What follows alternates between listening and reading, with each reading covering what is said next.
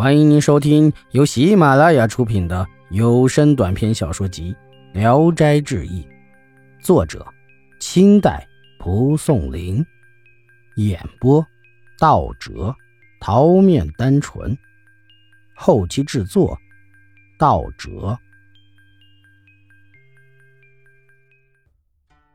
造历。明朝万历年间。历城县令梦见城隍向他要人去服役，他就从自己衙门里挑选了八名造吏，将他们的姓名写在文牒上，到城隍庙烧了。当天晚上，这八个人就都死了。城隍庙东有个酒店，店主人原来和其中一个造吏有交情，碰巧那天晚上那造吏来买酒，店主人问他款待谁呀？答道。同事很多，买壶酒一起熟悉熟悉。天亮后，店主人见了别的灶吏，才听说那人已经死了。去庙里开了门，见酒瓶在那儿，里面的酒也没动。主人又回店看付的酒钱，都是纸灰。县令让人给这八个人在城隍庙里塑了像，其他灶吏每逢出差，都要先用酒食酬告了塑像，才出发。否则就会受到县令的责打。红毛毡，红毛国过去是被允许与中国进行相互贸易的。守边主帅看见他们来的人太多，便禁止他们上岸。红毛人坚持要求，只要给他们一块毡毯大的地方就够了。主帅想，一块毛毡毯大的地方容不下几个人，便答应了。红毛人把毡毯放在口岸边，上面只站得下两个人。他们拉了拉毡毯，就可以让四五个人站在上面了。一边拉一边就不断的有人登上岸来。一会儿的时间，毡毯就变得约有一亩地那么大，上面已经站着几百号人了。这些上了岸的红毛人忽然一起把短刀抽出来，出其不意发动进攻。抢掠了方圆好几里地，才离开。抽场。莱阳有个人，白天在屋里躺着，见一个男人和一个妇女拉着手进来。妇女又黄又胖，腰粗的都快叫他仰面倒下去了，露出一副很愁苦的神色。男的催促说：“来来来来来。”这人以为是私通的，就假装睡着，看看他们干什么。进了屋，那男人和妇女好像没看见床上有个人。男的又催妇女：“哎，快点，快点！”妇女就自己解衣，露出胸膛，肚子大得像鼓。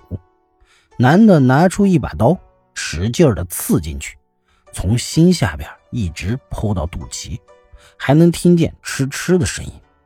这人吓坏了，气也不敢喘。可妇女皱着眉，忍着疼，一声不吭。男人用嘴叼住刀，用手伸进妇女的肚子里，拽出肠子挂在胳膊肘上，边抽边挂，一会儿胳膊上就挂满了，又用刀割断放在桌上，又抽，桌子又满了，搁在椅子上，椅子又满了，竟然在胳膊上挂了几十盘，像打鱼人挂在壁上的网，朝这个人头边上一扔。这人觉得一阵热乎乎的腥气，面上、嘴上、脖子上被压得连个透气的缝也没了。这人受不了了，用手推了肠子，大叫着起来往外跑。肠子掉在床前，他的两腿被绊住，扑嗒一声倒了。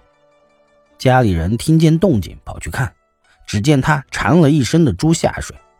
再进屋仔细一看，又啥也没有。大家都说他看花了眼，也没害怕。等这人把亲眼见的一说，大家才觉得奇怪。可屋里连点血迹也没有，唯有那血腥味儿，几天都不散。牛飞，县里有个乡下人买了一头牛，很是健壮。夜里，乡下人梦见那牛生了两只翅膀，飞走了。他觉得不吉利。怀疑这头牛会走失，第二天便把牛牵到市场上降价卖了。回来的路上，乡下人把卖牛的钱用手巾包起来，缠在胳膊上。走到半路，见一只鹰正在吃一只死兔子，走近一看，鹰很温顺。乡下人便用包钱的手巾头拴住了鹰腿，用胳膊架着它。那鹰屡次扑腾挣扎，乡下人稍一分心，因带着包钱的手巾腾空就飞走了。这虽然是命中注定的事儿，但如果这乡下人不遗迹自己做的梦，路上也不贪财，那么本来只会走的牛怎能飞走呢？本集演播到此结束，谢谢大家的收听。喜欢请点赞、评论、订阅一下。